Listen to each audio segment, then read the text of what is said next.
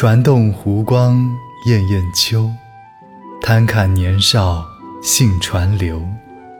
无端隔水抛莲子，遥被人知半日休。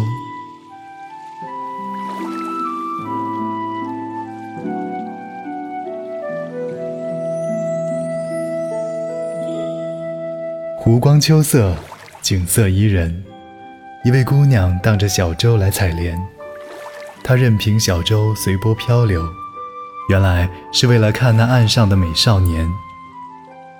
姑娘没有来由地抓起一把莲子，向那少年抛掷过去，猛然觉得被人远远地看到了，因此害羞了半天。